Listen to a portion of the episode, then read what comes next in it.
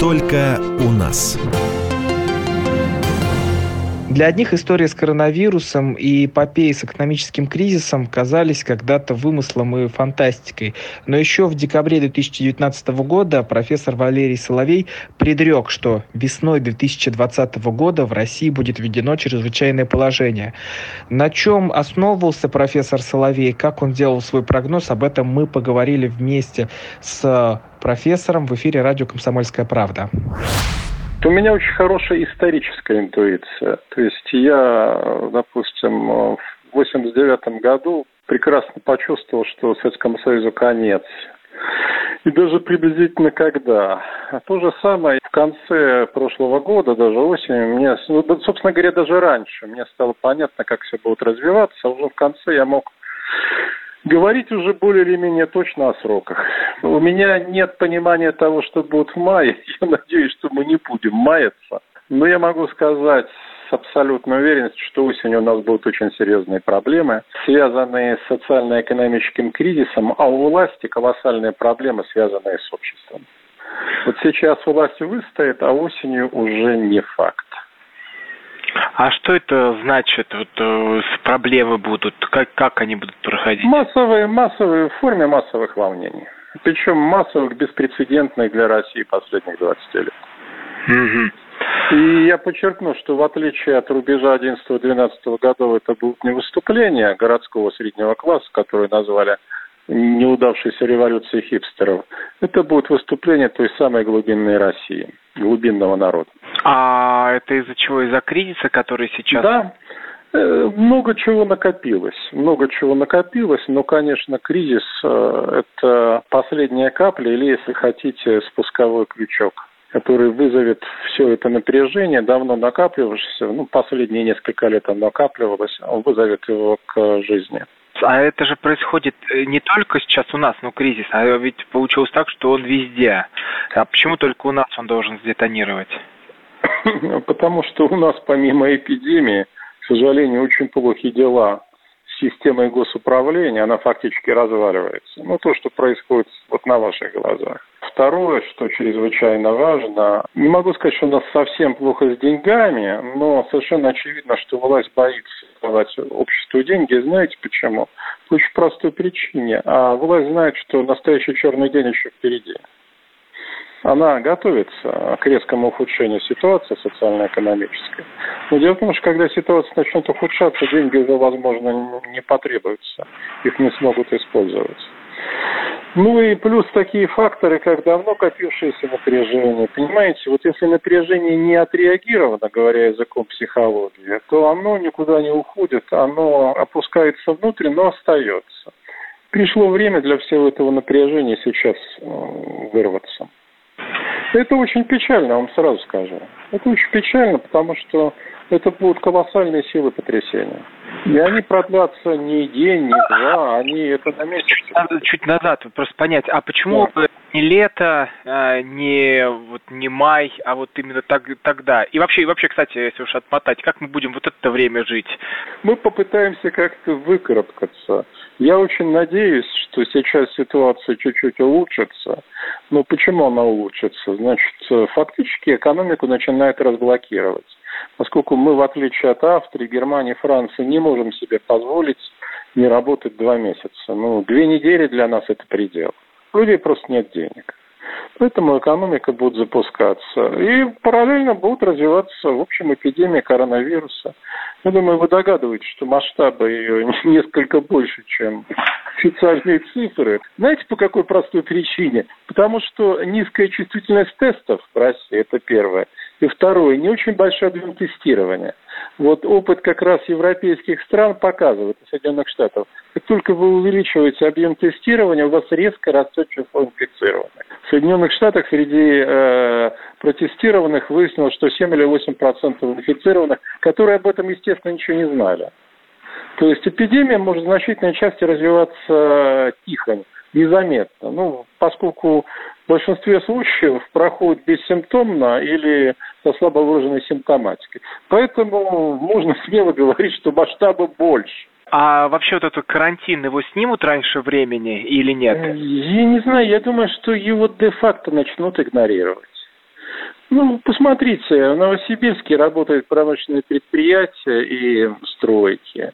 В Самаре они работают. В Саянске Иркутской области даже открыли фитнес-клубы и, по-моему, дошкольные детские учреждения. То есть нам просто придется де-факто отступать от ограничений и жить вместе с эпидемией. Э, это, кстати, придется делать всему человечеству. Научиться. То есть придется приручить этот страх. Взять его по контролю, понимаете? Поскольку ну нет, лекарства сейчас, оно не появится в ближайший месяц. Если нам очень повезет, возможно, какая-то вакцина появится осенью. То есть несколько раньше, чем говорят, возможно, она уже осенью появится. Но эти месяцы надо как-то жить. Понимаете? А люди устроены так, что они привыкают ко всему. Они не могут постоянно бояться. Ну, давайте вспомним, что до появления пенициллина, антибиотиков, и от гриппа умирали массово, и уж не говорю о воспалении легких. Вот представьте себе, что эта ситуация отчасти похожа на ту, которая была в 18-19 году, когда была эпидемия испанки. Причем испанка была более летальным а, средством поражения населения, чем коронавирус. Ну, люди жили ведь, помните, никто же не закрывал работу тогда. Никто не вводил карантин. Ну да, ходили в повязках, пытались там избегать. Ну, так и мы сейчас приучимся. Причем а, самой бесстрашной страной будет Россия, потому что у нас, как обычно, нет выхода. Мы не можем себе позволить сидеть два месяца. У нас нет денег. А вот э, многие сейчас останутся как без работы вот после э, этой Это вот, этой вот проблема. Это вот как раз возвращает нас к тому, что я сказал, что осенью ожидаются серьезные социальные волнения. Да, потому что много людей останется без работы. Какая-то часть бизнеса возродится, что-то удается поддерживать, но то, что касается инфраструктуры, как ее называют, гостеприимства, особенно в крупных городах типа Москвы, ресторанные э, заведения, сеть кафе, кофеин, ну, все это же схлопнулось. И речь идет о том, что даже в Москве счет безработных может пойти ну, там, на миллион, да, через месяц. Владимирович, а лето мы как переживем? Во-первых, само по себе солнце, и как все надеются, ну, вирусологи об этом говорят, что вирус замрет, он на лето замирает все вирусы замирают, оно несколько поднимет жизненный тонус, понимаете? И люди будут пытаться как-то спастись и найти себе подспорье, в том числе на своих огородах, дачах, которые они уже было забросили.